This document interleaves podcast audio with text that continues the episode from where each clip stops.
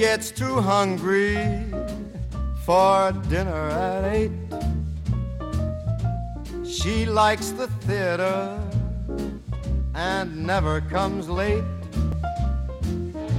She never bothers. Bueno, pues esto no es una voz, ni siquiera una magnífica voz, ni siquiera una gran voz. O es todo eso, pero algo más. Es la voz. La voz, eh, Cristina La tuya, May. Eh, Bueno, he, y- he- he acudido a- al control, al estudio central, atraída por esta magnífica voz. Fíjate, la historia de esta canción, en una película del año 1957 llamada Pal Joe, se la cantó Frank Sinatra a Rita Hayworth. Y en esa película Frank Sinatra andaba eh, entre amores entre Kim Novak y Rita Hayworth. Imagínate. ¿eh? ¿Quién era Frank Sinatra en el año 57? Bueno, es una canción que se ha convertido en un estándar del jazz y me ha parecido ideal para empezar a hablar de Sinatra desde el punto de vista también de un admirador de Sinatra, que es prologuista y traductor del libro ¿Por qué importa Sinatra? 25 años se celebran este año de su fallecimiento. Es la traducción de un libro de Pete Hamill, que era un periodista, compañero de barras de bar de Frank Sinatra y con el que tuvo mucha amistad. Bueno, pues nuestro invitado de hoy es Jorge Hernández, gran admirador también de Sinatra, eh, traductor y prologuista de este libro, ¿Por qué importa Sinatra? Y bueno, pues vamos a saludarle. Jorge, buenos días. Hola, buenos días. Qué, qué bonita presentación. Efectivamente, fui muy amigo de Pete Hamill, que a su vez fue uno de los mejores amigos de Sinatra. Y celebro que este libro ya pueda estar en manos de miles de lectores que van a cantar cada párrafo. Sí, porque se editó, eh, hace años se editó sobre todo en Estados Unidos, pero por aquí, por Europa, no, no lo habíamos conocido este libro. Bueno, la importancia de Sinatra es muchísima, aparte de, la cultural. Eh, yo recuerdo una actuación, creo que era el año 1950, no, no me acuerdo bien, en el Teatro Principal de San Luis, que estaba Frank Sinatra con todo su Rat Pack y fue a presentar a Semi Davis, su amigo, y le dijo, mira Semi, un teatro enorme, lleno de gente, y tú eres el único negro. Todos eran blancos. Y es que no permitían entrar a los negros en ese teatro en San Luis, de la, del sur profundo de Estados Unidos. Ese es uno de los mm, aspectos de Frank Sinatra que se reflejan en este libro, su lucha contra la segregación mm, racial. Yo no sé si conoce ese episodio, si ha visto esa actuación de. San Luis. Sí, por supuesto, y otras muchas anécdotas en donde él luchó para tratar de dar un lugar a los artistas, cantantes, deportistas, que ahora llaman afroamericanos y que toda la vida hemos llamado los negros y ellos mismos no se ofenden si les decimos así. Y Sinatra además hay que recordar que era hijo de migrantes italianos. El libro de Pete Hamill hay que empezar a celebrarlo por el título mismo. ¿Por qué importa? Es una fórmula que acuñó Pete y que a partir de la publicación de ¿Por qué importa Sinatra? ha habido cientos de títulos que lo han copiado. Si lo hubiera patentado, si hubiera ido de este mundo hecho un millonario. Ahora, la historia es que en realidad Sinatra le había pedido a Pete, a Pete Hamill, que fuera su biógrafo. Y Pete Hamill se negó. Eh, eran muy amigos, compartían tragos y aventuras. Y sin embargo, cuando murió Sinatra, es cuando él empezó en una servilleta, eh, la- puso la frase, ¿por qué importa? Y entonces, entre otras cosas, importaba por eso, por la lucha por, por la igualdad, por la pluralidad de los escenarios y otras cinco o seis razones muy concretas que son las que forman el libro. Entonces, para las nuevas generaciones, yo creo que este libro puede ser una introducción a un mundo maravilloso que no ha desaparecido del todo y que tenemos que seguir manteniendo felizmente al aire. ¿Le hicieron mucho daño a Sinatra la fama y sus flirteos, sobre todo con mujeres famosas de Hollywood, respecto a lo que era su lucha contra la segregación racial? ¿Empezó a verse más como un divo? Igual eso le quitó algo de credibilidad. Bueno, en el libro queda claro que tuvo un problema de haber sido un ídolo juvenil de las chicas. Era sobre todo un artista que derretía a millones de mujeres que se acercaban a los teatros y por ende causaba muchos celos, sobre todo en la gran mayoría de norteamericanos que habían tenido que ir a la guerra. Hay que recordar que él no fue a la guerra y sin embargo ganó un Oscar representando el papel de un militar.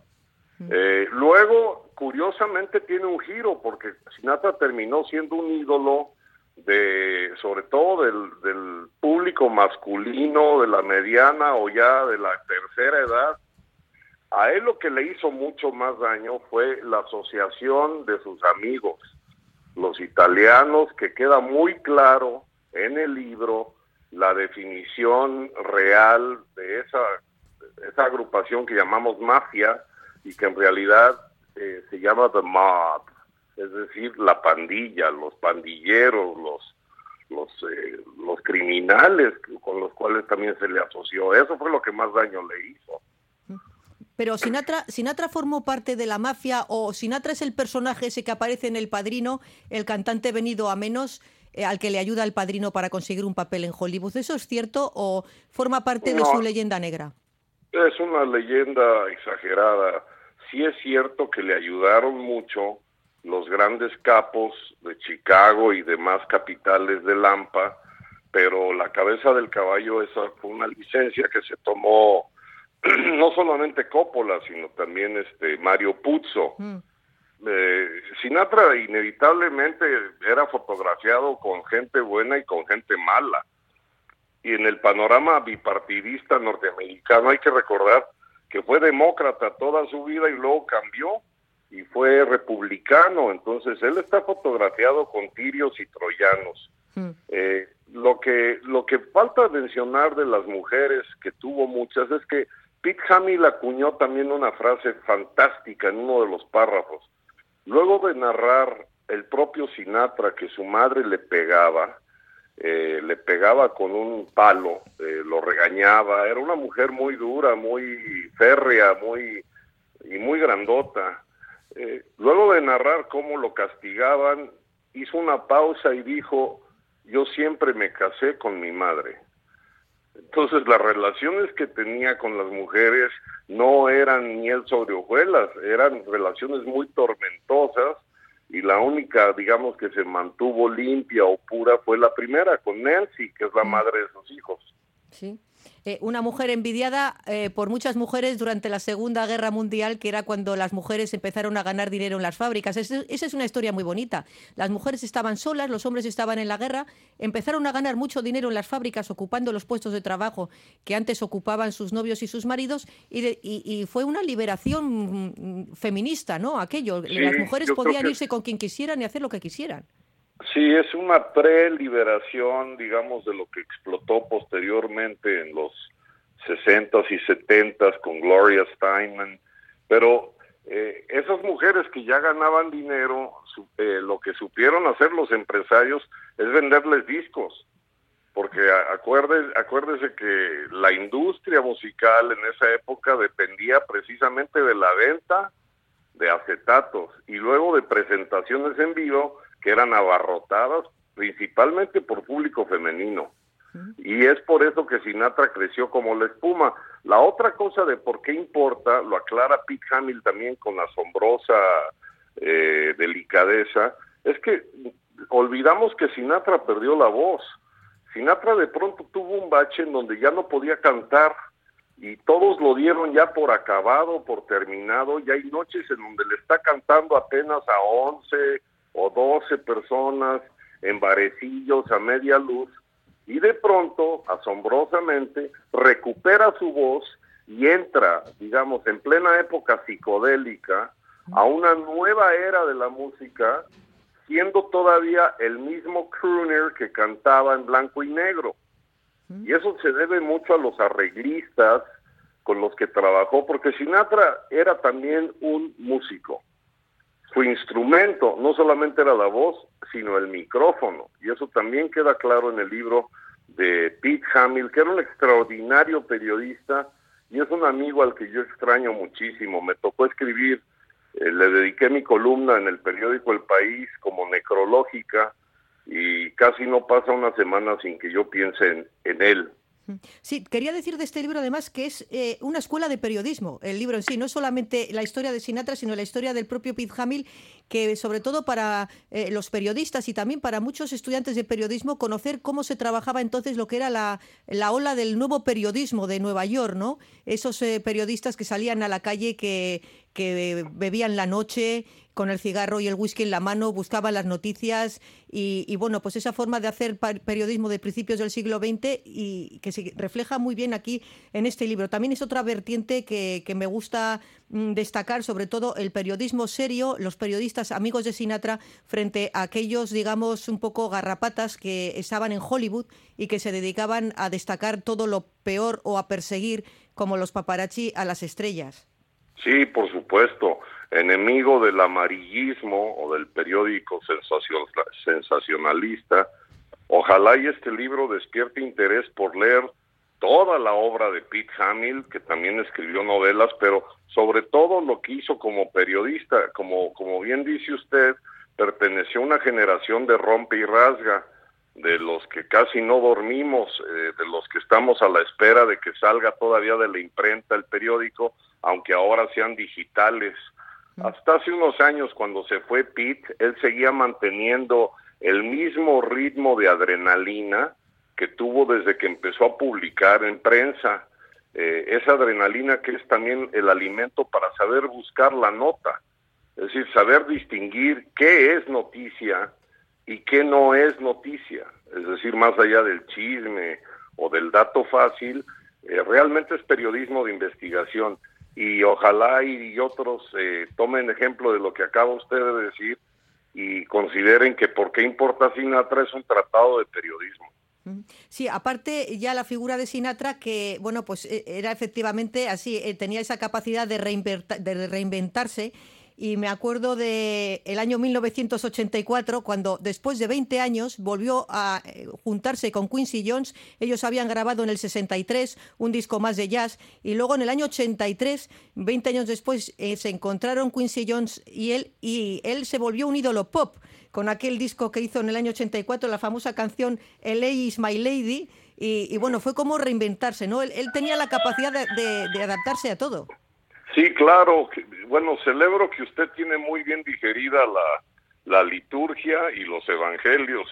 Lo de Quincy Jones es muy notable porque toda una generación agarró de nuevo el ritmo, el ritmo, digamos, que parecía que ya había sido superado por el rock and roll, y parecería que renace no solamente la voz, sino el swing.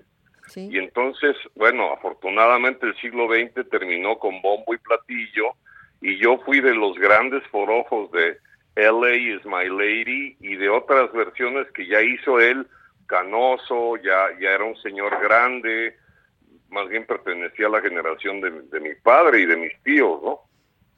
Sí, y bueno, falleció con 82 años, que en el libro también eh, se habla de que milagrosamente, con tantas sustancias ingeridas y con la mala vida que llevó, que hubiese llegado a los 82 años. Me acuerdo cuando el Empire State Building de Nueva York, el día de su cumpleaños, siempre se encendía de azul por las noches, aquella imagen de sus ojos, ¿no? En ese edificio emblemático de Nueva York. Y, bueno, pues eh, yo creo que para celebrar, vamos a celebrar porque su legado es, eh, yo pienso que es inmortal. Estos 25 años de su muerte, un 14 de mayo del año 1998, pues yo creo que para terminar esta conversación que me ha encantado, Jorge, eh, poder hablar con otra persona también apasionada de Sinatra, eh, yo creo que vamos a poder terminar nuestra conversación escuchando ese LA is my lady, ese año 1984 que fue el resurgir de Sinatra con esa canción. Me acuerdo que grabó un videoclip y todo, salía Donna Summer ahí en Los Ángeles. Sí, claro, me acuerdo, me acuerdo perfectamente. Fue un exitazo que recogió a las nuevas generaciones y bueno, Jorge, pues muchas gracias, encantada de haber podido disfrutar de este libro, de su traducción, de su prólogo y haber sido, aunque sea indirectamente, casi directamente, haber conocido a Sinatra a través de la, de la buena amistad con Pete Hamill. Muchas gracias, Jorge. Muchas gracias a ustedes y un saludo a todo el auditorio. Acuérdense, lo que importa al final sí. es el amor en la música y en los amigos. Eso es lo que importa. Sí, la amistad, desde luego. Muchas gracias. Un abrazo.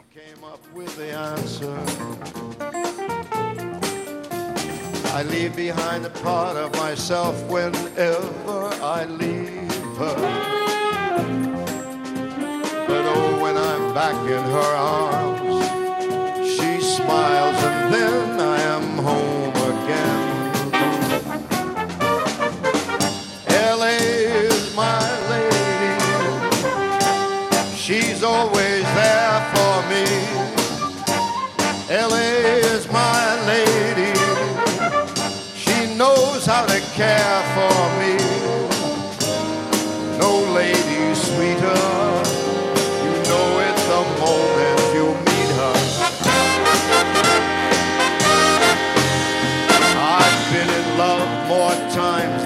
care to remember.